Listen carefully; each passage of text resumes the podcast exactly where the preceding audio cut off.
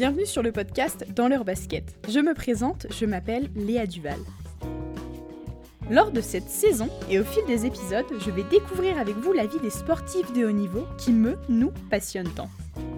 Pour démarrer cette nouvelle année, j'ai eu l'honneur d'interviewer une jeune femme incroyablement pétillante, Lucie Herbosch, windsurfeuse de haut niveau.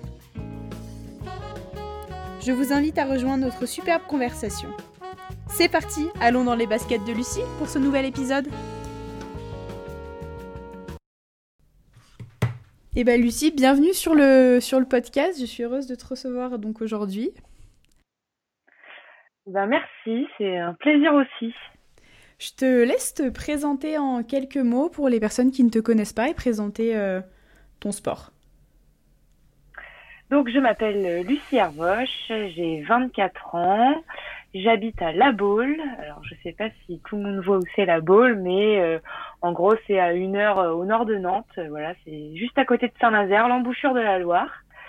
Euh, voilà, et je fais du windsurf ou en français de la planche à voile, entre autres, parce que je fais aussi beaucoup d'autres choses, mais on va dire que mon sport de prédilection, c'est le windsurf. Quand est-ce que tu as commencé le windsurf? Alors, j'ai commencé quand j'avais à peu près 8 ans.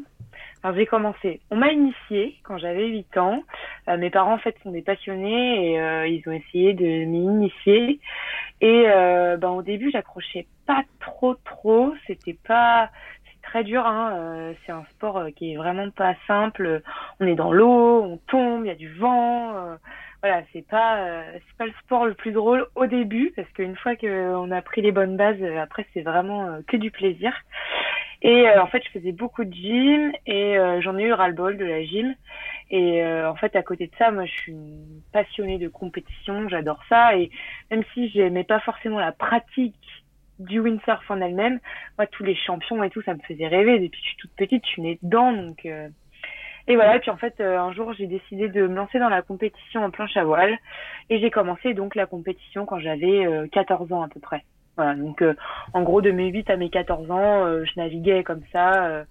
J'essayais d'y aller, mais voilà, c'est vraiment à 14 ans que tout l'histoire compétition a commencé, quoi. Est-ce que tu peux nous expliquer ce que c'est bah, vraiment la, planche à voile, les différentes disciplines, la discipline que tu fais toi Comment ça se passe? Alors, c'est assez compliqué. Il y a plein de supports. Euh, en fait, ce qui se passe, c'est que euh, en fonction de l'âge qu'on a euh, et de la catégorie dans laquelle on est, on va pas naviguer forcément sur le même support. le parcours, ce qu'on appelle un peu olympique, donc la planche à voile qui va au jeu, on commence donc par la Big de 93. Donc moi, la compétition, j'ai commencé par ça. en fait, c'est un support qui est monotypé, donc tout le monde a le même matériel. Euh, la Bic de 93, bah, c'est produit par Bic, donc euh, la marque des stylos. et euh, donc voilà, donc on fait de la Bic de 93 jusqu'au lycée à peu près. Et ensuite, on passe sur la RSX. Donc la RSX, c'est le support olympique. Pareil, toujours monotypé, donc tout le monde a la même taille de voile, taille de planche, tout le monde a le même matériel. donc ça voilà, c'est pour le, plutôt l'aspect olympisme, on va dire. Et euh, donc moi j'ai fait tout ce cursus-là, Big de 93, euh, planche à voile olympique, jusqu'à ma terminale. Et en parallèle, vers la seconde première, j'ai commencé à faire ce qu'on appelle du slalom. Alors là, le slalom, ça n'a rien à voir. Euh, là, pour le coup, c'est pas du tout monotypé. Tu peux avoir euh, des voiles d'une marque, une planche d'une autre. Enfin, tout le monde a du matériel totalement différent. Et même les courses n'ont rien à voir par rapport à ce que serait une course olympique. En fait, on va dire que c'est plutôt du sprint, le slalom. des courses très rapides, c'est des manches qui vont durer 6 minutes, alors qu'un parcours olympique, ça va plutôt être euh, minimum 20 minutes et parfois 40 euh, minutes euh, si vraiment ils ont décidé de faire un long parcours. Quoi. Après, dans le slalom, il y a aussi des longues distances. donc ça, c'est pareil, c'est encore autre chose c'est toujours du slalom, mais là, pour le coup, les manches, elles durent longtemps. Donc ça, c'est ce que moi, je fais. C'est mon, voilà, c'est mon sport de prédilection. Et après, il y a aussi de la vague. voilà, donc là, la vague, on va jouer dans les vagues, on fait des figures. Il y a aussi du freestyle. Enfin, voilà, c'est hyper varié. Le slalom, du coup, est pas présent aux Jeux Olympiques, si j'ai bien compris. Et non, c'est ça. Euh, donc, y a, on a tout un circuit qui est hyper euh, bien fait, voilà. Mais aux Jeux Olympiques, c'est vraiment la RSX là jusqu'en 2020 et normalement en 2024, c'était censé passer sur du foil, donc IQ foil. Donc le foil, pour ceux qui savent pas ce que c'est, en fait là sur les planches actuellement en compétition, euh, vraiment de slalom pur, on a juste un aileron sous la planche, donc c'est un petit appendice euh, tout simple. Et le foil, en fait, ça va être vraiment un grand appendice avec deux ailes euh, en bas qui en fait permettent de voler au-dessus. Ah, j'ai déjà vu ça, ouais. J'ai déjà vu passer deux trois trucs. Mm. Et c'est très très à la mode là depuis quelques années, vraiment ça a explosé. Et en fait, ils essayent justement de renouveler le support olympique parce que la RSX c'est bien, mais c'est devenu un peu obsolète par rapport à justement toute la technologie qu'on a aujourd'hui. Et du coup, ils ont décidé pour 2024 de passer sur du foil euh, et ça devrait quasiment être officiel là, euh, normalement. Voilà. Tu en fais un petit peu, toi, du coup, tu à commencer ou tu restes plus sur le slalom? Non, moi j'en fais, euh, mais j'ai un peu de mal à en faire en mode compétition parce que j'ai pas forcément le matériel suffisamment performant pour pouvoir matcher avec les autres. Donc euh, j'adore en faire euh, vraiment pour mon plaisir quoi. Je je j'ai voulu pendant un moment essayer de passer un peu plus euh, sur le foil en compète mais c'est c'est ça foutre tout le matos et tout, c'était un peu trop contraignant donc pour la compète, je me concentre sur le slalom, un peu de vague aussi et, et voilà, le foil c'est vraiment le petit plus plaisir quoi. En espérant qu'il passe le slalom aux Jeux Olympiques un jour du coup. Qui sait? Ce serait chouette. Qu'est-ce que tu as fait comme étude? Que... Alors, euh, j'ai fait donc un bac S, mais ça c'était il y a déjà longtemps. Et euh, après j'ai fait des études de STAPS. Euh, donc en fait j'ai fait un j'ai un master de prof de PS. je dis master parce que j'ai passé le concours donc le CADEPS pour être prof de PS trois fois et je ne l'ai pas eu.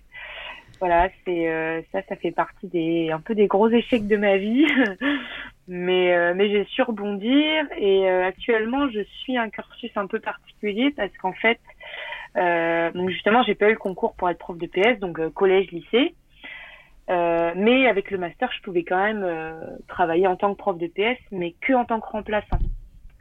Donc je pouvais pas être titulaire d'une classe. Sauf que ça ça veut dire aller un peu à la pêche au poste et tout. Et moi dans ma région il y a très peu de remplacements possibles Enfin, faut, faut vraiment être à l'affût tout le temps. Et, euh, et moi, c'était pas ce que je voulais. Moi, je voulais être titulaire de ma classe. Euh, voilà. Donc, un peu compliqué. Et du coup, je me suis posé la question de bon, bah, qu'est-ce que je fais? Et euh, eh bien, je suis actuellement dans la Marine nationale euh, pour devenir justement prof de sport, mais euh, dans le cadre euh, militaire. Voilà. Donc là, j'ai commencé l'école et mes classes au mois d'octobre et je finis d'ici normalement un petit peu plus d'un an. Ah oui, donc changer complètement de, voie pour réintégrer euh, quand même euh, ce cursus de professeur de sport, entre guillemets. C'est ça, en fait, je passe juste, je vais faire le même métier, mais au lieu de le faire dans le civil, et eh ben, je vais le faire euh, dans l'armée. Et je crois que ça me convient même un peu plus de par mon tempérament. je crois que je serai aussi bien à l'armée que dans l'éducation nationale. Comment du coup s'est passée ta rentrée, ta rentrée bah, à l'armée, parce que c'est pas plus très anodin maintenant. Comment tu l'as vécu? Eh ben, et ça a été, c'est quelque chose de assez déroutant parce que bah c'est l'armée quoi. Enfin, on a nous civils, on ne sait pas vraiment ce que c'est, euh, mais je me suis assez vite euh, bien faite, bien acclimatée. Après justement, j'avais la chance. Euh, en fait, mon petit frère, lui, a fait ça en tout début d'année, donc j'avais déjà un peu un retour d'expérience sur ce que c'était la vie euh, sur euh, une base militaire. Et, euh, et, voilà, non, je suis très très heureuse d'avoir fait ce choix-là. Et, et voilà, je m'y plais. Et puis bah je fais du sport donc donc ça me plaît quoi. Comment est-ce que du coup tu arrives à concilier tes entraînements bah, de, de windsurf et l'armée?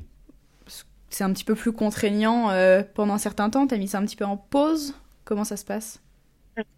Donc là, euh, c'est très très récent euh, et en plus, d'autant plus avec la situation, on n'a pas le droit de sortir nous de la base quand on y est. C'est et quand on peut sortir, c'est trois heures.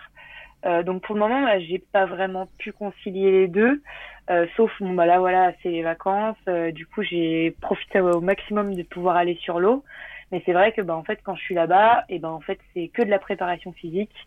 Mon cursus fait que justement je cours beaucoup, on fait de la muscu, donc ça c'est plutôt cool, ça me permet vraiment de de maintenir mon niveau physique.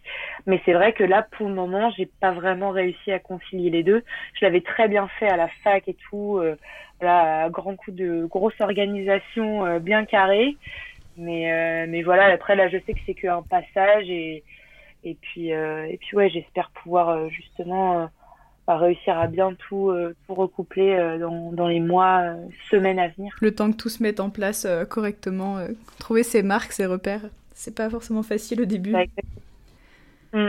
Est-ce que tu aurais un conseil donc pour concilier ta vie de sportive et, et une vie bah, un peu plus euh, privée, personnelle? Euh... Ou des conseils? C'est pas évident. c'est pas évident. Euh, en fait, moi, ma vie privée entre guillemets, enfin personnelle, euh, voilà, mes amis, tout ça, tourne énormément autour autour du sport. Euh, après, c'est vrai que tous les amis que j'ai qui sont en dehors du sport sont hyper compréhensifs avec euh, mon mode de vie. Euh, et je pense que justement, c'est ça aussi qui est important. faut être clair avec euh, bah, ce qu'on veut et ce qu'on attend. Et bah, parfois, faut aussi faire des sacrifices. sans pour autant, enfin, des sacrifices. Je sais pas si c'est le mot parce que à partir du moment où justement tu sais ce que tu veux et tu sais où tu vas, tu fais pas vraiment de sacrifices, tu fais juste des choix et, et tu, tu cales ta vie sur, sur tout y a à faire.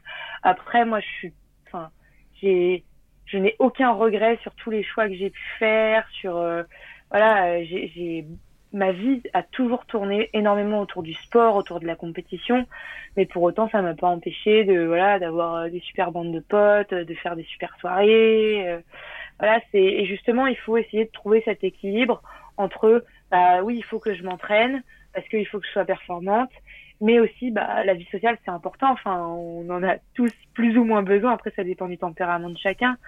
Mais euh, mais voilà et, et c'est ça. Bah des fois oui tu vas à une soirée euh, je sais que je bois pas beaucoup. Euh, alors au début il y en a ils te regardent avec des yeux tu bois du Perrier bah ouais. Mais déjà j'aime pas boire et puis en plus je sais que le lendemain à l'entraînement je vais je vais galérer quoi donc je trouve le bon équilibre mais c'est pas pour autant que je m'amuse pas en soirée enfin voilà il y a plein de de petites choses comme ça à caler, mais, euh, mais non, non, globalement, euh, ça se passe bien. Faut juste, c'est ça ce que je disais au, début, savoir ce que tu veux et en fait après tout coule naturellement. Bah c'est sûr que pour des personnes qui sont pas dans le milieu du sport etc ça peut être vu comme un sacrifice parce qu'ils peuvent penser que tout ton temps que tu passes bah, à t'entraîner c'est des moments que tu loupes avec entre enfin tes amis plein de choses comme ça mais quand tu sais ce que t'aimes quand tu fais ce que t'aimes c'est pas du temps de perdu et c'est que du, du bonheur au final. C'est ça. Et puis c'est à partir du moment où, pour toi, en tant que sportif, tout ça, ça devient une contrainte. C'est là, oui, là, faut se poser les bonnes questions et se dire, bah, peut-être que faut que je rééquilibre euh, la vie sportive, la vie perso, voilà. Mais non, globalement, c'est, c'est ça. Enfin, moi, je pense que c'est à partir du moment où, où on vit pas ça comme une contrainte, bah, tout, tout roule et les gens ne peuvent que comprendre nos choix aussi, quoi. Bah, c'est sûr. Quand ça, quand on dégage une passion, euh, quand euh, on on parle de ce qui nous plaît euh, avec des étoiles dans les yeux, les gens peuvent que être compréhensifs pour la plupart. C'est ça exactement. Tu avais aussi concilié donc ta vie sportive et tes études. Donc quand tu étais à la fac, comment tu gérais tout ça? Bah plutôt bien, à vrai dire. Enfin, je trouve que j'ai plutôt bien géré ça. Euh, en fait, donc ce qui s'est passé, donc c'est que moi tout mon lycée j'étais en sport-études. Donc là, bah, c'est hyper simple, hein, on n'a pas de questions à se poser, on a l'emploi du temps, euh, les coachs euh, ils sont sur place. Euh, enfin voilà, c'est vraiment. Euh, et puis c'est vrai que par contre, bah, l'arrivée à la fac, et ben là, donc moi j'ai totalement switché, j'ai totalement arrêté le projet olympique et je suis passée que sur le projet slalom. Et projet slalom, bah, tu te retrouves un peu tout seul parce que on est très peu encadré. Alors, on a quelques stages avec l'équipe de France deux, trois fois par an mais euh, j'ai pas de coach, donc bah tu t'entraînes tout seul. Et du coup, en fait, moi mes études étaient donc à Nantes, donc c'est à euh, une petite heure de la Baule, et euh, bah en fait c'est compliqué de faire les allers-retours euh, juste pour aller naviguer. Et puis moi, ça a toujours été, mes études ont toujours été la priorité avant le sport. Voilà, même si bon j'aime beaucoup le sport, c'est vrai que pour moi les études c'était super important. Et du coup, en fait, je me suis dit, bah, quand t'es à Nantes, t'es à Nantes, tu fais de la préparation physique. Donc, j'allais beaucoup à la salle de muscu, j'allais courir, j'allais faire du vélo, tout ça. Et puis, bah, dès que je pouvais euh, soit dans la semaine si vraiment j'avais des gros créneaux bah, je retournais naviguer. Ou alors bah, quand je rentrais et qu'il y avait les bonnes conditions le week-end et ben là je passais euh, mon temps sur l'eau. En ayant bien sûr euh, travaillé tous mes cours bien toute la semaine avant parce que bah voilà le week-end si tu veux pouvoir naviguer faut avoir travaillé la semaine. Voilà c'est c'est beaucoup de travail hein. j'ai après moi je suis une bosseuse j'adore ça. Enfin voilà c'est mais je me contente pas de, du minimum, même dans mes cours, tout ça, moi, ça j'ai toujours voulu être la meilleure et voilà, c'est ça. Donc, euh, donc non, c'est beaucoup de travail, c'est de l'organisation, mais, euh, mais j'ai toujours euh, réussi à bien gérer tout ça sportivement et, et à l'école, donc voilà. Faut vouloir ce qu'on veut encore une fois. C'est ça. Combien d'heures tu t'entraînes par semaine, donc en comptant la préparation physique et, euh, et le, la, navigation, si je peux dire ça comme ça? Oui, c'est ça, exactement, c'est la navigation. euh, bah, ça varie vachement. Euh, là, tu vois, typiquement, une semaine comme cette semaine, j'ai regardé mes stats. je suis à... Là, ce mois-ci, je suis à 27 heures, là sport. Presque une, presque une bonne semaine de, de travail, entre guillemets, quoi. c'est ça. Et encore, c'est pas non plus... Euh, voilà, je sais que j'ai déjà fait plus. En fait, ça va varier, c'est pareil, je vais réguler en fonction bah, du travail que j'ai à faire, de mon état de forme aussi, parce que c'est important de s'écouter et de pas trop tirer sur la machine euh, non plus. Euh, puis c'est pareil, euh, ça va dépendre des conditions, parce que tout de suite, dès que je vais naviguer, ça va augmenter vachement mon, mon temps de d'entraînement parce que ça ça prend du temps. Enfin voilà une fois que tu as tout préparé le matériel et tout tu restes pas euh, 40 minutes sur l'eau quoi. Donc euh, donc voilà ça dépend des conditions euh, tout ça. Donc en général c'est une dizaine d'heures par semaine euh, en moyenne quoi à peu près. C'est déjà c'est déjà pas mal. Mm. quelles sont les meilleures conditions pour naviguer? Quelles sont les conditions que tu préfères ou les plus c'est pas facile ça comme question parce que et je pense que enfin tu vas voir ça va je pense que les questions qui vont suivre euh, ça va se recouper. En fait, c'est ça que j'aime dans ce sport, c'est d'avoir tous les types de conditions et de pouvoir profiter de toutes les conditions différentes. Euh, à l'époque, euh, j'étais euh, vraiment une, une, adepte du vent léger parce que j'avais la technique pour partir euh, dans les tout petits vents. Euh, j'arrivais moi à, à m'éjecter quand d'autres restaient collés. Et puis en fait, plus ça va et plus j'adore aller dans des conditions où les gens ils se disent mais elle est folle celle-là. bah typiquement là on a eu la tempête Bella et bah j'ai navigué le dimanche et le lundi dans un vent pas possible et euh, j'affectionne ouais, de plus en plus vraiment les conditions euh, bien bien dures où il faut un peu laisser le cerveau sur la plage et se dire bon allez, euh, on y va. On y va. j'ai vu, j'ai vu passer ça sur Instagram. il y avait des sacrées vagues. Soit le vent, ça. Soit le vent plutôt léger, parce que voilà, j'aime l'aspect technique que ça va demander, soit justement les gros coups de les gros coups de vent où là la technique il en faut parce que justement pour tenir c'est important, mais il faut aussi euh, bourriner un peu et euh, vu que je suis un peu une bourrine, bah ça me correspond bien quoi. Quel est le plus bel endroit où tu as pu faire du as pu faire du windsurf? Eh ben, tu vois, c'est ce que je vais encore te dire. Je peux pas choisir c'est impossible. En fait, euh, et c'est encore une fois, c'est ça que j'aime dans ce sport, c'est que chaque endroit où tu vas est unique, et même l'endroit où tu vas avoir l'habitude de naviguer tout le temps, c'est jamais la même chose. T'as jamais le même type de conditions. Euh, après, j'avoue que il euh, y a deux endroits où j'ai navigué euh, où j'ai pu naviguer en maillot de bain. Et ça, c'est quand même le grand luxe. C'est à Saint-Barth aux Antilles, où j'ai eu la chance d'être invitée deux fois, où c'était en plus la première fois que je prenais l'avion, tout ça. Donc euh, forcément, ça reste euh, pour moi, oui, un des plus bels endroits parce que c'était la, la, découverte. Et après, j'ai navigué aussi à Fuerteventura où j'ai fait un photoshooting pour la marque de mes voiles. Où là, pareil, on a navigué en maillot de bain dans une eau mais d'un bleu incroyable. Et, euh, et voilà, c'est sûr que c'est ouais les endroits où il fait chaud, c'est toujours agréable euh, d'aller naviguer là-bas, mais c'est pareil, je reste hyper attachée à naviguer ici, chez moi. Euh, voilà, c'est chaque chaque lieu est unique et chaque lieu apporte son petit son petit truc spécifique quoi. Oui, puis ça change à chaque fois en plus en fonction des conditions, etc. C'est pas la même chose. Tu peux ajouter la, la Nouvelle-Calédonie sur ta liste. Quand j'y étais, il y en avait plein qui faisaient de la planche à voile là dans la baie de, Nouméa. C'était ah, c'était chouette de les regarder. et il y a d'ailleurs une étape de Coupe du Monde euh, tous les deux ans en général euh, là-bas à Nouméa. Euh, donc euh, peut-être qu'un jour j'aurai la chance de participer à cette Coupe du Monde, mais pour ça il faut les financements et c'est pas facile à trouver. Donc euh, ah c'est quelque part dans une bucket list des choses que j'aimerais bien faire un jour, mais on verra. faut, faut le cocher. Quelles sont les, les qualités requises pour être un bon navigateur? Euh...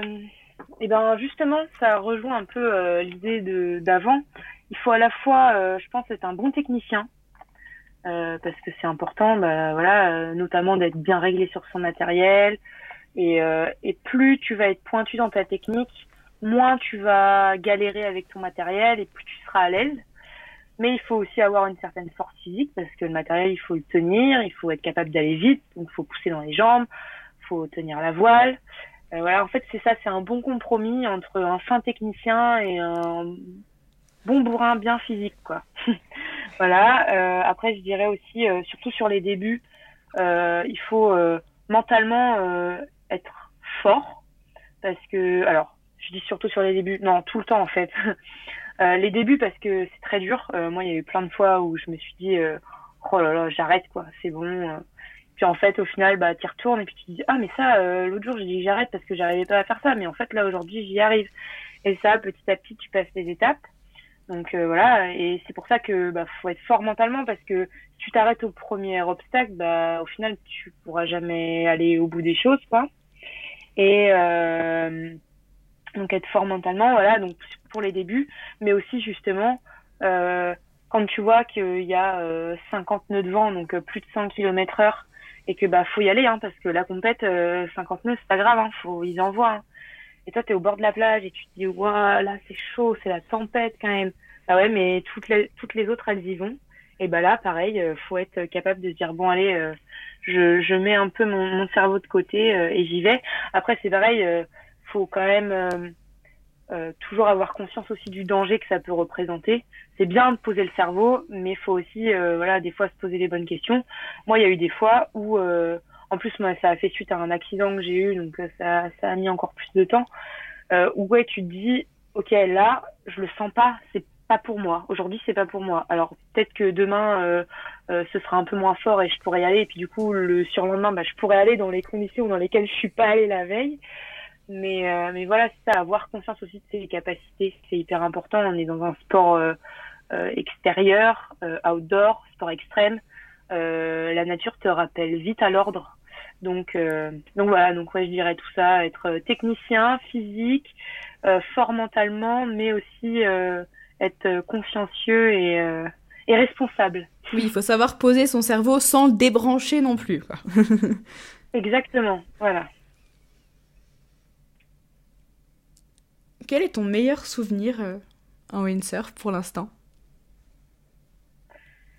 Bah, C'est pareil, j'en ai plein.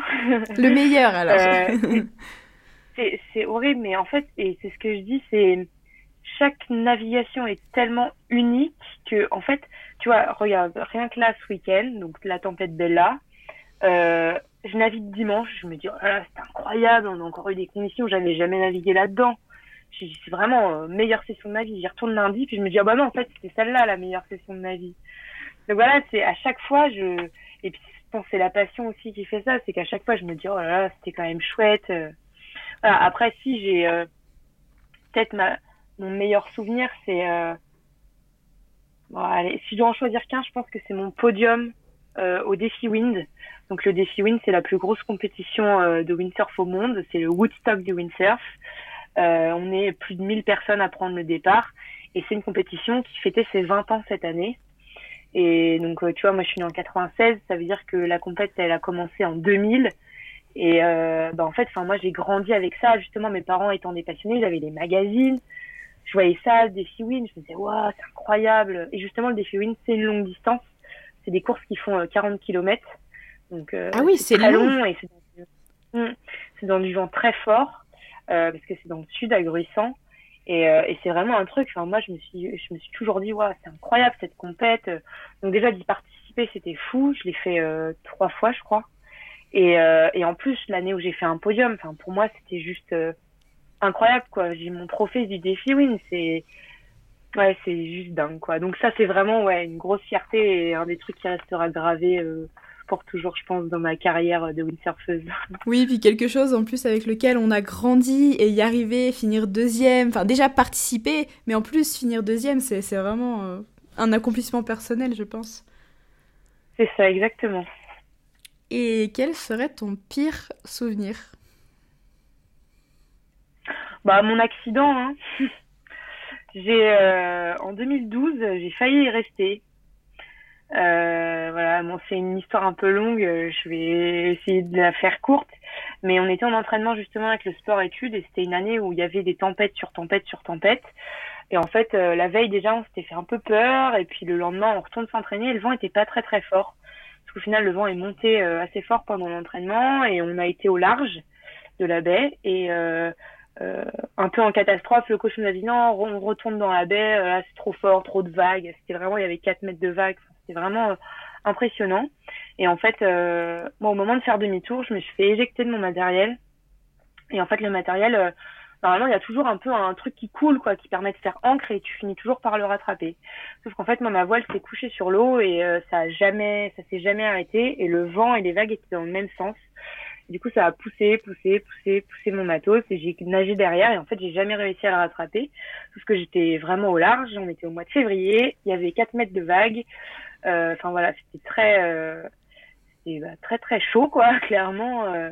Et puis en fait, j'ai nagé comme une folle pour essayer de re-rentrer au maximum dans la baie. j'ai vu le coach qui me cherchait, me passer une fois devant, une fois derrière, ah, rien du tout de moi, hein, mais comme avec les vagues. C'est rien, hein, c'est euh, euh, une, épingle, euh, enfin, c'est une tête d'épingle dans, dans un champ de, de je sais pas trop quoi, mais non, c'est assez dingue.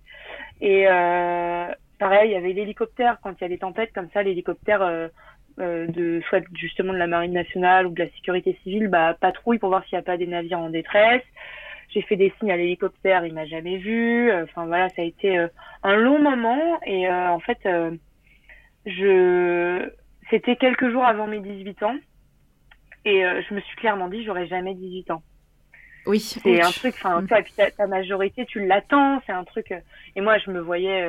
en plus, justement, on a l'embouchure de la Loire et souvent, bah, tu te fais un peu aspirer par la Loire. Et je me suis dit, bon, bah, ils vont retrouver mon corps dans la Loire et, et voilà quoi. Et puis au final, en fait, j'ai été euh, ramassé par euh, des copains qui s'entraînaient euh, en bateau, en 49er. Et, euh, et du coup, ils m'ont ils m'ont ramassé. Et, et c'est à la fois justement le pire et le meilleur souvenir de ma vie dans le sens où en fait mon coach a eu donc mon coach a fini par du coup me retrouver. Et il est venu me chercher. Et en fait il a eu le meilleur réflexe qu'il pouvait avoir c'est qu'il m'a fait rentrer en planche. euh, il m'a fait remonter dessus tout de suite. Et on a récupéré mon matériel euh, à l'autre bout de la baie. Enfin, moi, j'étais encore euh, à la pointe ouest de la baie et mon matériel était quasiment à la pointe est. C'est pour te dire à quel point le, voilà, ça avait, ça soufflait fort. Vachement envie de dériver par rapport à moi. Ouais. Et donc ça, c'est vraiment voilà l'accident le pire parce que du coup derrière, ça a été beaucoup de travail. J'ai fait énormément de crises d'angoisse. et puis en fait, enfin, tu tu, tu, te, tu sauves ta peau, hein, donc euh, physiquement j'ai été épuisée, euh, ça a été vraiment très dur, même de reprendre confiance dans la navigation. Justement, dès qu'il y avait un peu de vent, euh, je rentrais en panique et tout, donc c'est pour ça là d'aller naviguer dans des conditions comme on a pu avoir. Enfin, je suis hyper fière. C'est une belle revanche. D'en être capable aujourd'hui, voilà. Et c'est aussi à la fois justement mon meilleur souvenir parce que le fait qu'il m'ait fait remonter dessus, euh, J'en garde une image. En fait, on était en escadron. euh, il, y avait tous les autres parce que du coup, on était en entraînement en groupe et les autres, ils avaient bien vu que Lucie, elle était plus là, quoi. Et en fait, ils se sont mis en pointe, en triangle. Et moi, j'étais tout derrière. Et le coach, il était derrière moi avec le bateau. Et ils m'ont raccompagné jusqu'au bord. Et, et ce souvenir-là, là, ce bord de retour, ça a été juste. Enfin, c'est aussi un de mes meilleurs souvenirs, quoi. Et c'est ça qui est assez paradoxal, mais ouais, non, voilà, l'accident reste quand même quelque chose qui m'a vachement traumatisé. Et, et c'est pour ça, il faut savoir aussi être raisonnable et connaître ses limites et et, et voilà. Et on n'est rien en fait. Les éléments les éléments nous rappellent toujours à l'ordre à un moment donné. Donc euh, voilà. J'en ai, j'en ai plus le les mots. Ça m'a coupé. Euh. Et encore, euh, j'ai fait de courte là l'histoire, mais en vrai, si je la raconte en pour 20 minutes. déjà, ça, c'est déjà prenant, on va dire. Mm. Tu fais aussi donc beaucoup d'autres sports tu fais du, triathlon, si je ne dis pas de bêtises. En compétition aussi, c'est ça? Ouais, euh, en fait, je me suis licenciée dans un club de triathlon. Euh, j'ai été licenciée l'année dernière et l'année encore d'avant, euh, au Best à Saint-Nazaire. parce que justement, je préparais le concours donc pour devenir prof de PS et j'avais plus forcément le temps de bah, d'aller m'entraîner sur l'eau et tout parce que comme je disais, ça prend beaucoup de temps. Et l'entraînement de triathlon, c'est assez rapide. Tu vois, t'enfiles tes baskets, tu vas courir 40 minutes. Euh, c'est bon, t'as fait ton entraînement, quoi. Le vélo, c'est pareil. T'es chez toi, tu prends ton vélo, t'enfiles ta tenue, hop, euh, t'es parti. Et puis, justement, euh, ça me manquait un peu ce, ce cadre. là, du coup, j'avais vraiment un club, je m'entraînais avec des gens, j'avais des entraîneurs, chose que bah, j'avais pas dans ma pratique du slalom. Donc voilà, et puis je m'étais un peu perdue dans la compète en, en windsurf je savais plus trop euh, ce que je voulais. J'étais souvent euh, assez anxieuse. J'appréhendais tout le temps les compètes. Euh, j'avais un peu de pression parce que bah, j'avais quand même produit quelques résultats. Et tu sais qu'on t'attend au tournant quand tu as fait des médailles au championnat de France. et, et j'avais besoin un peu de me retrouver dans la compétition parce que je suis une compétitrice hein, malgré tout. et j'avais besoin de trouver quelque chose qui me où je j'étais pas attendue, j'étais personne en fait. Et le triathlon, ça m'a permis de ça de retrouver ce truc de je fais le truc pour moi, c'est mon temps, c'est voilà, je suis personne dans le triathlon, j'ai rien à prouver à personne et je fais mon truc avec mon temps et euh, et du coup ça m'a vachement redonné le goût à la compète euh, en planche. J'ai ça m'a permis de prendre du recul et de me dire bah de toute façon euh, voilà ce qui est fait est fait et puis bah quand bien même je produis pas forcément les résultats qu'on attend de moi entre guillemets parce que en soi personne n'attendait rien, c'était un peu moi qui m'étais mis cette pression. Mais euh, donc voilà, donc ça a été un, gros un gros exutoire le triathlon et euh, j'ai vraiment euh, pris beaucoup de plaisir et j'espère euh, là pouvoir m'y remettre parce que là du coup cette année j'en ai fait zéro, j'ai fait quelques courses à pied, quelques trails et tout. Et c'est vrai que là, le triathlon cette année ça a été bien mis entre parenthèses voilà, puis après je fais d'autres trucs, hein. je fais du triathlon, hein. je fais du surf, je fais du ski, euh, voilà, je, je, suis la, la touche à tout de, de la bande un peu quoi. Est-ce qu'il y a un sport que tu n'as pas essayé que tu aimerais bien tester? Euh, Là récemment je me suis mis euh, dans, dans l'idée de me mettre au parapente. En fait, j'ai énormément de copains et de copines là qui s'y sont mis. Et, euh, et à la base, je me disais, oh, ça m'a l'air dangereux et tout. Enfin, voilà, malgré tout, même si j'aime les sports euh, extrêmes, euh, je suis bien sur l'eau en fait. Il y a quand même un contact avec la terre, quoi. Et, euh, et puis au final, j'en vois vraiment beaucoup qui s'y mettent et je me dis, ouais, ça a l'air d'être quand même des sacrées sensations. Donc ouais, c'est un peu là le le truc euh, qui que j'ai dans un coin de ma tête et je me dis il va falloir euh, remédier à ça rapidement. ça travaille, ça travaille. Donc tous les autres sports que tu fais, c'est un complément dans ta préparation physique pour la planche à voile finalement? Euh, oui et non. le triathlon, oui, beaucoup. là, il n'y a pas photo. Si je l'ai fait, c'est aussi pour ça, pour pouvoir être prête physiquement un peu n'importe quand. après, c'est aussi beaucoup bah, pour mon plaisir quoi. Enfin moi j'adore ça. Vraiment le sport c'est toute ma vie. L'adrénaline que ça peut provoquer le donc euh, je le je le fais pas que pour la prépa physique. Tu vois quand je vais skier euh, je me dis pas oh, c'est cool ça me fait les jambes pour naviguer. Je m'en fiche je vais skier parce que j'adore ça et et voilà c'est c'est ma deuxième passion je pense après après la planche à voile. Et euh, donc oui forcément c'est toujours un complément. Mais après et j'essaye d'éviter aussi de me dire euh, ah oui, je le fais pour être prête physiquement, parce que c'est justement un peu à cause de ça que je me suis perdue. Moi, il y a eu une, une période, j'arrivais plus à faire du sport pour mon plaisir. C'était toujours avec euh, en arrière-pensée de me dire ah oui, je le fais parce que ça va me servir pour être performante. Sauf qu'à un moment donné, quand tu oublies le plaisir aussi que ça procure, bah tu te perds complètement. Et euh, donc voilà, je ça c'est ça a été une, un peu une passade. Maintenant, euh, vraiment, je prends beaucoup de plaisir à faire tout ce que je fais, sans me dire euh, forcément derrière. si forcément, je cherche toujours. là, je cours énormément en ce moment. Bah voilà, j'ai un petit objectif dans la tête, c'est d'augmenter mes performances, mais bah, je le fais pas en me disant. Oui, c'est pas je vais être plus performante, je cours, je vais être plus performante. C'est je prends du plaisir et ça m'apportera ça dans. Voilà, exactement.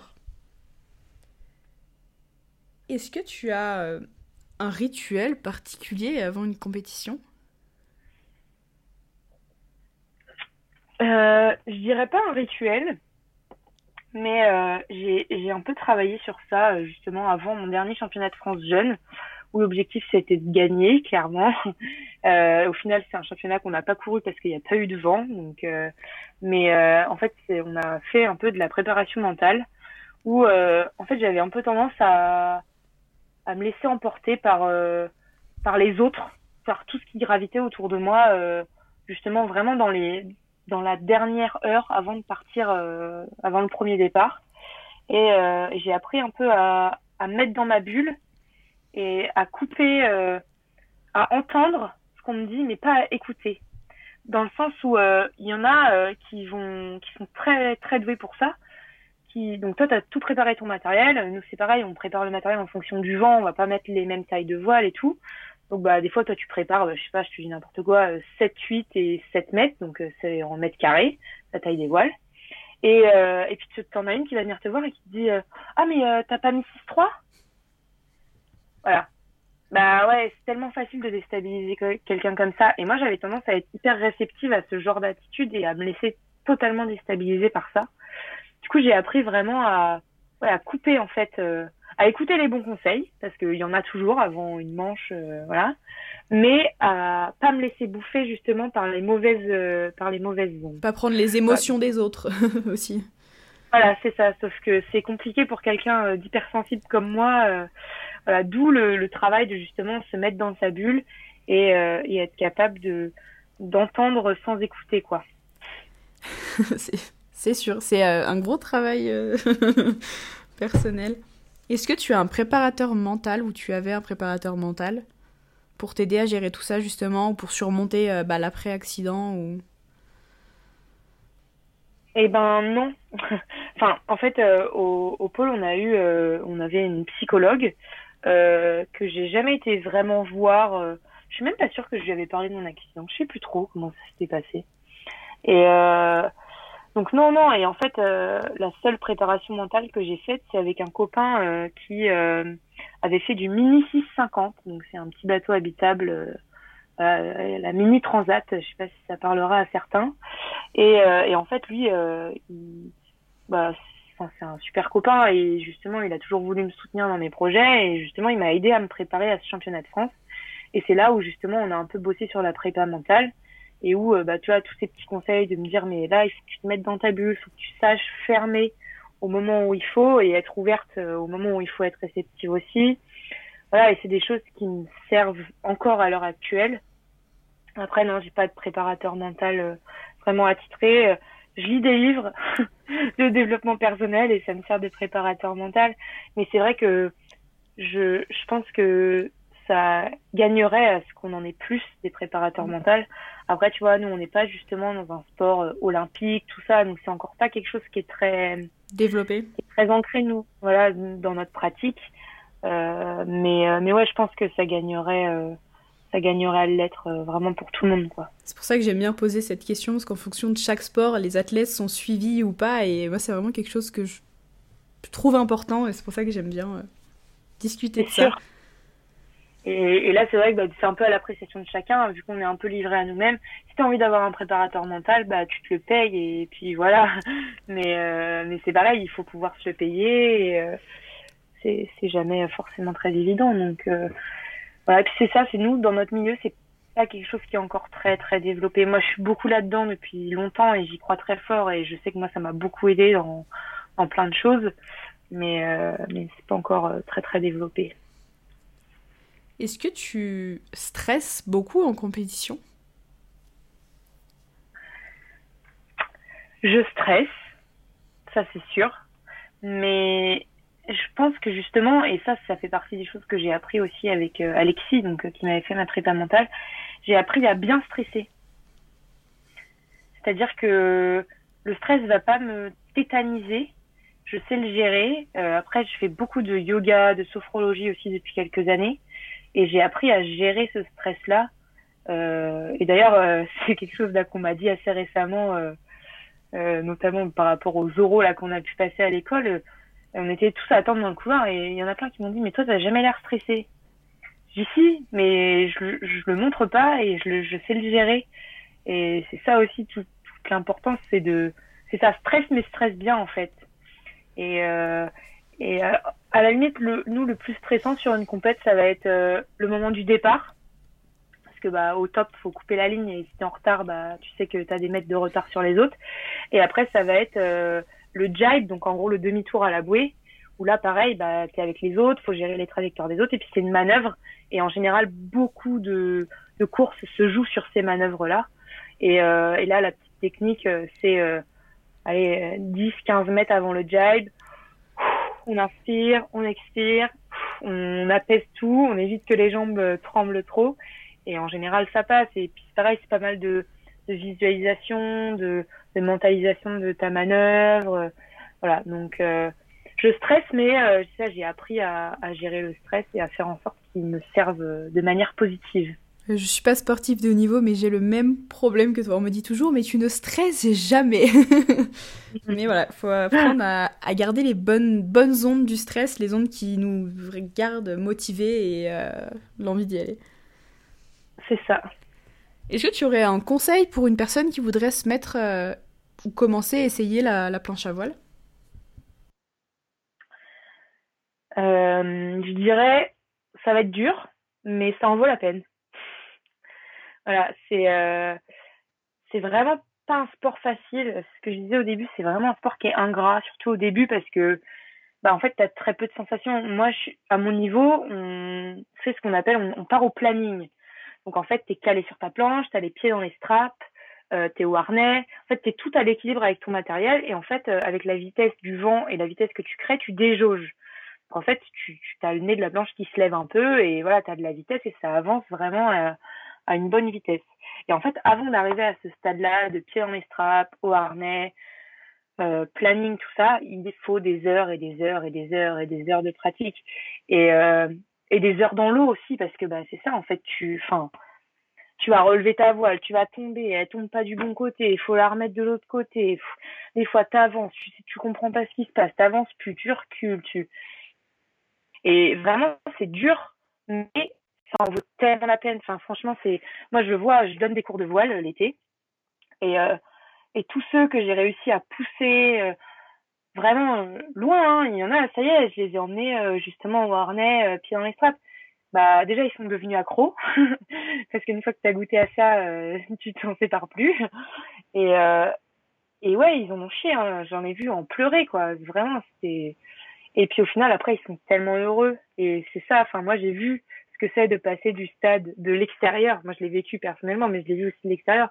Passer du stade de je galère comme pas possible à bah ça y est, je suis autonome et je suis capable de naviguer tout seul. Et franchement, faut pas lâcher quoi. Ça, ça, ça en vaut trop la peine. C'est ingrat au début, mais ça, ça vaut le coup. C'est ça. Quels sont tes objectifs pour les, les années à venir, sportivement, quand tu auras pu reprendre l'entraînement, etc., euh, correctement? Euh, ben, c'est un peu tout le point d'interrogation de ma vie en ce moment.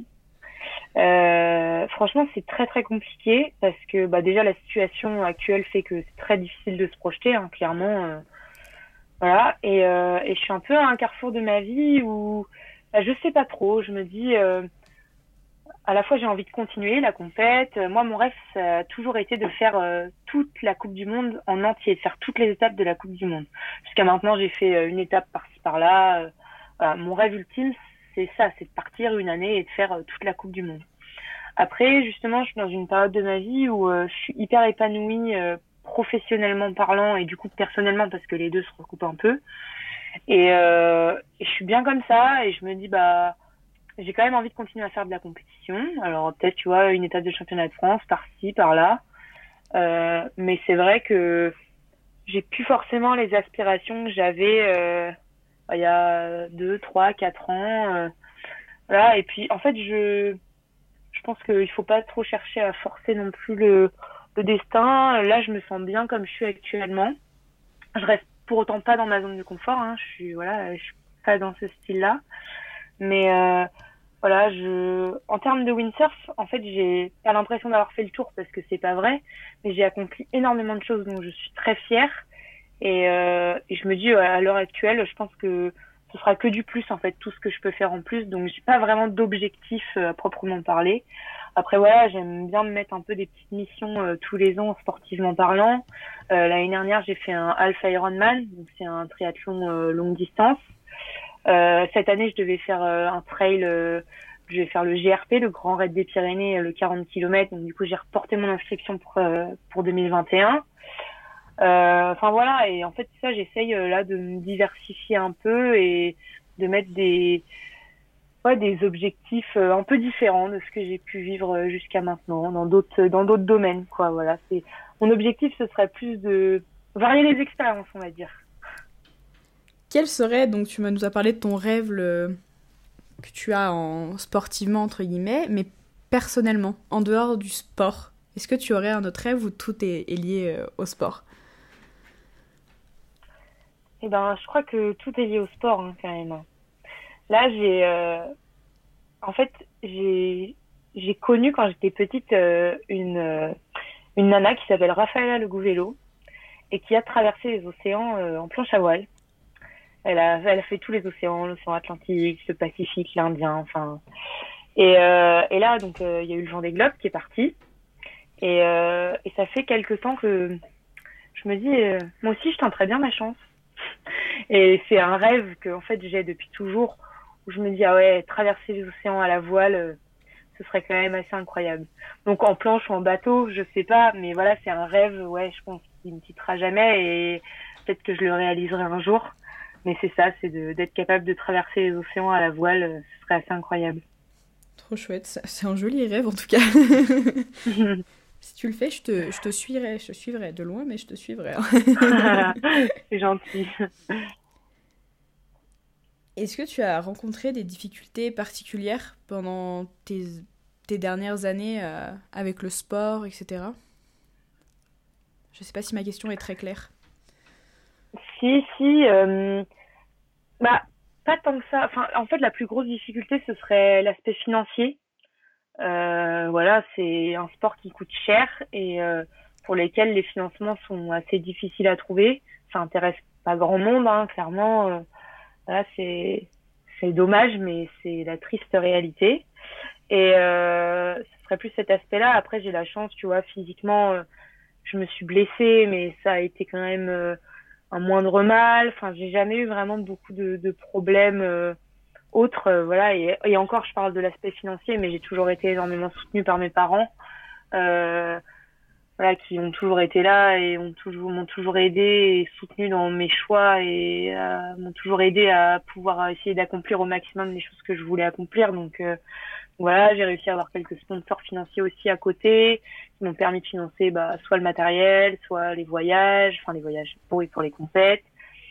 Voilà, donc non, je la difficulté c'est de bah c'est ça en fait au final, c'est d'essayer de faire un peu reconnaître notre sport euh, c'est une difficulté qui me touche pas que moi. Hein. C'est quand je vois, enfin c'est c'est trop bête comme comparaison, mais euh, quand tu vois euh, bah, ce que touche un footballeur euh, par rapport à ce que nous on peut toucher dans le windsurf, qui est très très très très faible par rapport à, je dis pas que ils s'investissent moins que nous, enfin voilà, c'est deux sports totalement différents, mais tu te dis il y a quand même des petits soucis de bah, d'équité entre les sports et enfin moi ça me donc ouais ça essayer de faire reconnaître notre sport un peu plus et quand, en fait et euh, un, exemple bête c'est euh, euh, Antoine Albo et 25 fois champion du monde, 26. Oh, je sais même plus, désolé Antoine, si tu m'écoutes, je suis désolée.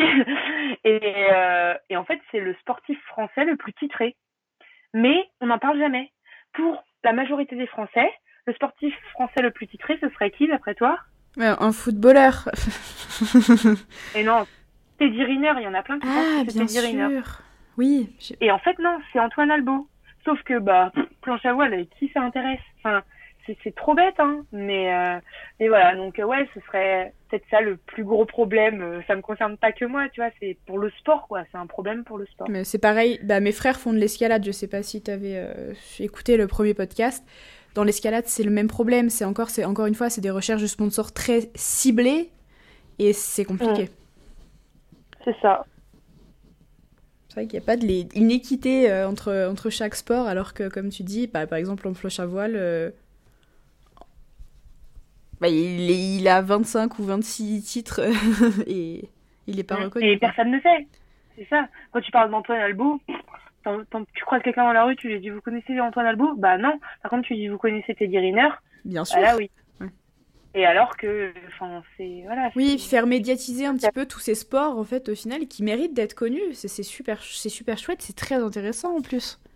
Ouais c'est bon après c'est pas justement c'est pas forcément accessible à tout le monde mais enfin moi je trouve ça beau à regarder quoi c'est vraiment il euh, y a il y a du beau spectacle quoi donc euh, ouais bah, quand tu fais de la planche à voile est-ce que tu as une sensation de liberté un petit peu? Ah bah oui et c'est ce que je dis souvent quand on me pose la question inverse c'est qu'est-ce que ça te procure la planche à voile? Pour moi c'est la liberté absolue c'est euh, juste fou enfin t'es t'es tout seul sur ta planche au milieu de l'océan. Des fois, tu croises un copain, tu lui fais coucou, mais et enfin, je sais pas, c'est cette idée de se dire, j'avance avec le vent. C'est le vent qui me fait avancer sur l'eau. Enfin, c'est juste fou, quoi. Et puis, bah, des fois, moi, ça m'arrive, on a une île euh, en face de, de la baie. Bah, je vais sur l'île, je suis au milieu de l'île toute seule, et puis je regarde la baie de l'autre sens.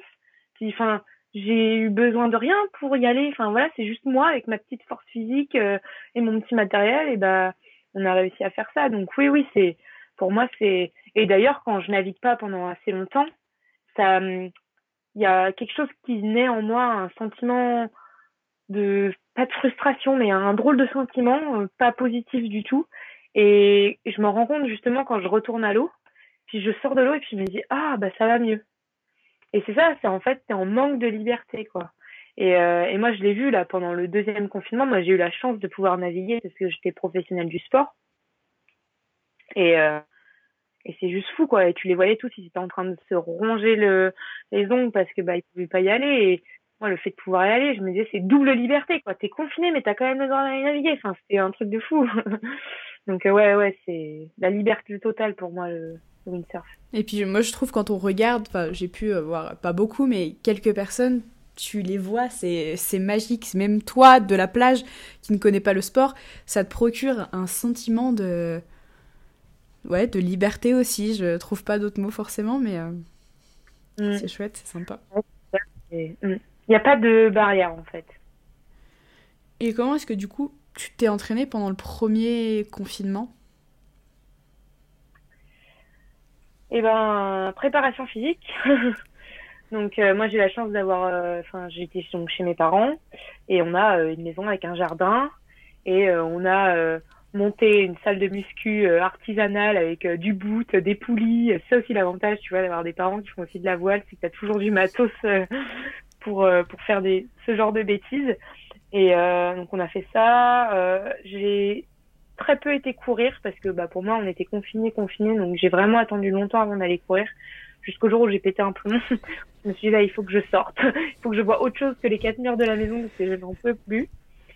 Et euh, après j'ai la chance d'avoir un home trainer. Donc euh, c'est un support sur lequel tu mets ton vélo et puis bah tu fais du vélo euh, euh, euh sur place quoi. Mais voilà j'ai fait ça de cordes à sauter beaucoup de renforcement musculaire voilà, ça a été euh, bah, pas le choix. Hein, de toute façon, voilà, premier confinement, pour tout le monde pareil. Euh. mais je m'en suis pas trop mal sortie. Je suis assez contente quand même euh, de, de ce que j'ai pu faire malgré la, les circonstances. Vous avez beaucoup de compétitions à l'étranger ou ça se passe plus en France? Alors, donc, bah, tout le championnat de France en général est sur quatre étapes, donc bah, forcément, c'est en France. Euh, moi, c'est ce sur quoi je me suis concentrée euh, principalement tout le temps.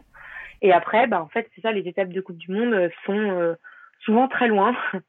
donc, moi, j'ai essayé surtout de cibler les Coupes du Monde en France quand il y en avait et en Europe principalement. Et, euh, et après, euh, souvent, c'est euh, Japon, Corée et Nouvelle-Calédonie, quoi. Donc, c'est très loin, c'est très cher et c'est pour ça que j'ai jamais eu encore l'occasion de tout faire parce que bah soit j'avais mes études, soit j'avais pas assez de sous, voilà. Donc donc c'est pour ça que je garde quand même dans un coin de ma tête d'un jour peut-être. C'est ça qui est bien aussi dans notre sport, c'est que même à 40 ans, si tu as envie de faire la Coupe du Monde, tu peux faire la Coupe du Monde. Tu seras peut-être moins performante que les petites nanas de 20 ans qui viennent d'arriver, mais en fait, il n'y a aucune limite. Donc, euh, même si tu as 60 ans et tu es capable, et bah, tu peux tout à fait faire la Coupe du Monde. quoi. Donc, euh, pour ça, c'est assez, euh, assez chouette. Il y a des catégories dans ce sport, du coup? Il y a des catégories d'âge, mais je crois que c'est juste U21. Donc, en gros, tu as le, le, la youth, quoi, les, mm. les jeunes. Et, et après, après c'est tout, quoi. Et il y a des compétitions mixtes? Non, euh, enfin, oui et non. Si par exemple, tu vois, le défi Wind, euh, tout le monde part en même temps. Donc, tu un classement parmi, euh, parmi tout le monde, quoi. Voilà, après, ils, souvent, ils refont aussi un classement, un classement homme-femme, mais il y a quand même une grosse, grosse différence entre les hommes et les femmes, notamment en termes de vitesse. Euh, où les hommes, vu qu'ils sont plus lourds, ils ont tendance bah, à mettre plus de toiles, donc à pouvoir aller plus vite. Enfin, voilà, donc c'est très compliqué de faire des compétitions mixtes soit équitable, c'est pas, pas possible, quoi. Est-ce qu'il y a une personne qui, t'inspire, qui est un petit peu un modèle pour toi, que ce soit dans le sport ou autre que le sport? Euh, bah, comme je disais tout à l'heure, il y a eu Rafaela, le Gouvélo, voilà, qui a été moi ma source d'inspiration quand j'étais toute petite. Euh, après, je suis quelqu'un, euh, je suis une fan, si tu veux. je trouve que tout ce que tout le monde fait, c'est génial je pars de ce principe-là. À partir du moment où tu t'investis dans quelque chose, c'est top. Donc en fait, tout le monde m'inspire un peu. Je prends un peu de chacun. Euh, parce que je trouve que ça, euh, enfin, tu vois, toi, tu fais tes podcasts, et ben, je trouve ça top. Enfin, je trouve ça génial. C'est euh, gentil. c'est cool. Ouais, demain, j'ai une copine qui me dit, bah, je me mets au tricot. Je lui dis, ah, mais c'est trop bien, tu vois, et, je vais essayer d'apprendre aussi un peu de, enfin, d'elle. Voilà. Donc, tout le monde m'inspire un peu. Euh, je trouve ça hyper important de, bah de ouais, c'est ça, d'être inspiré par euh, plein de gens.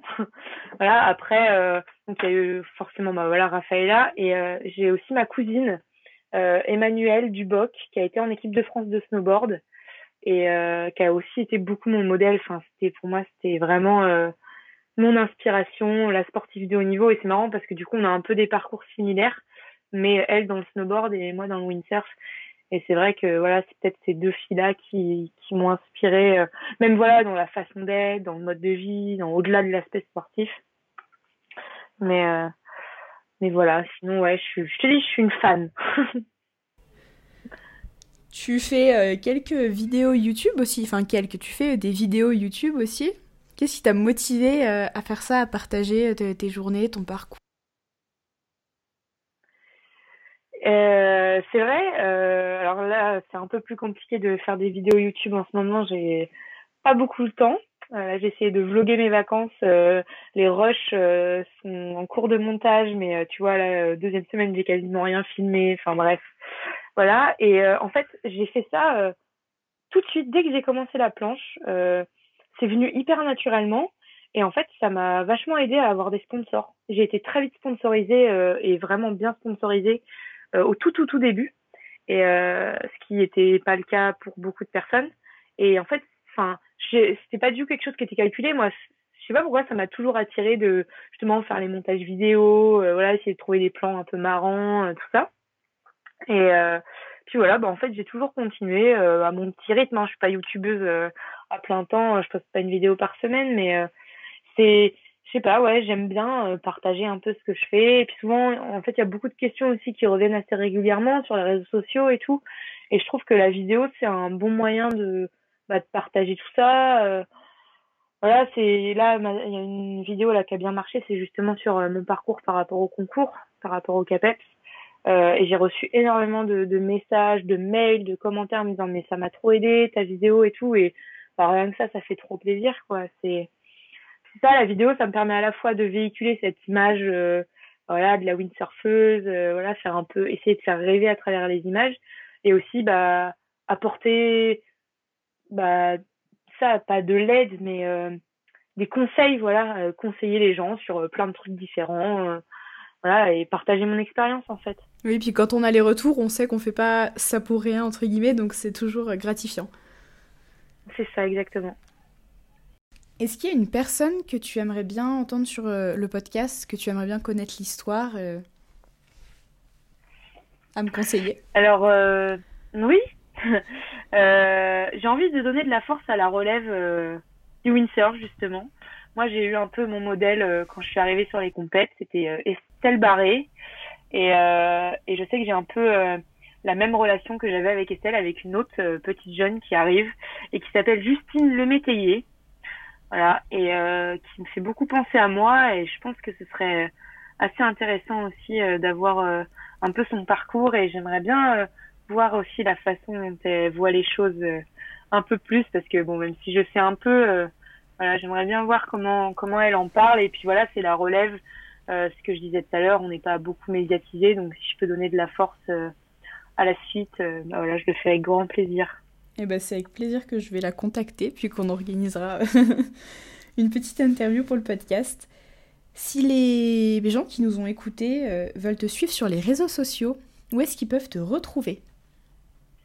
Alors, principalement sur Instagram, sous le nom de Une Rideuse c'est pas très compliqué. Hein. Je mettrai de toute façon euh, tout, en, tout en, en commentaire. Super. Euh, pareil sur YouTube, une rideuse mais tout en majuscule, tout attaché hein, à chaque fois, c'est voilà très simple. Euh, et puis je suis sur Facebook sous mon nom Lucie Hervoche. voilà sur ma page ma page athlète. Et puis voilà, je crois que c'est déjà pas mal en termes de réseaux sociaux. C'est déjà pas mal, faut les alimenter donc. c'est ça. Et bah merci, merci beaucoup pour, euh, pour cette discussion. Merci de m'avoir fait découvrir ce sport que je ne connaissais pas, pas du tout. C'était vraiment super intéressant. C'était vraiment chouette aussi de, bah, de discuter avec toi parce que c'est naturel au final et c'était vraiment sympa. merci beaucoup. Merci à toi. C'était un très bon moment. Pour clôturer cet épisode, je souhaite remercier Alix Bouquet de m'avoir mise en contact avec Lucie. Si vous n'avez toujours pas écouté l'épisode que j'ai pu enregistrer avec Alix, vous pouvez le retrouver sur toutes les plateformes d'écoute. Merci à tous également d'avoir écouté ce podcast jusqu'au bout. N'hésitez pas à aller vous abonner aux différents réseaux sociaux de Lucie pour suivre ses aventures et connaître un petit peu plus ce sport chaque jour. Si vous souhaitez louper aucune actualité de Dans leur basket, vous pouvez me retrouver sur Instagram et Facebook. Pour ne louper aucune parution des prochains épisodes, abonnez-vous depuis votre plateforme d'écoute. Si vous le souhaitez, vous pouvez également mettre un petit commentaire sur Apple Podcast, c'est le meilleur moyen de soutenir celui-ci. Je salue encore une fois Samuel Josnay et Bruno Duval pour leur morceau Yes We Can qui vous accompagne à chaque épisode. Nous nous retrouvons mardi prochain à 18h pour un nouvel épisode de Dans leur basket. Belle semaine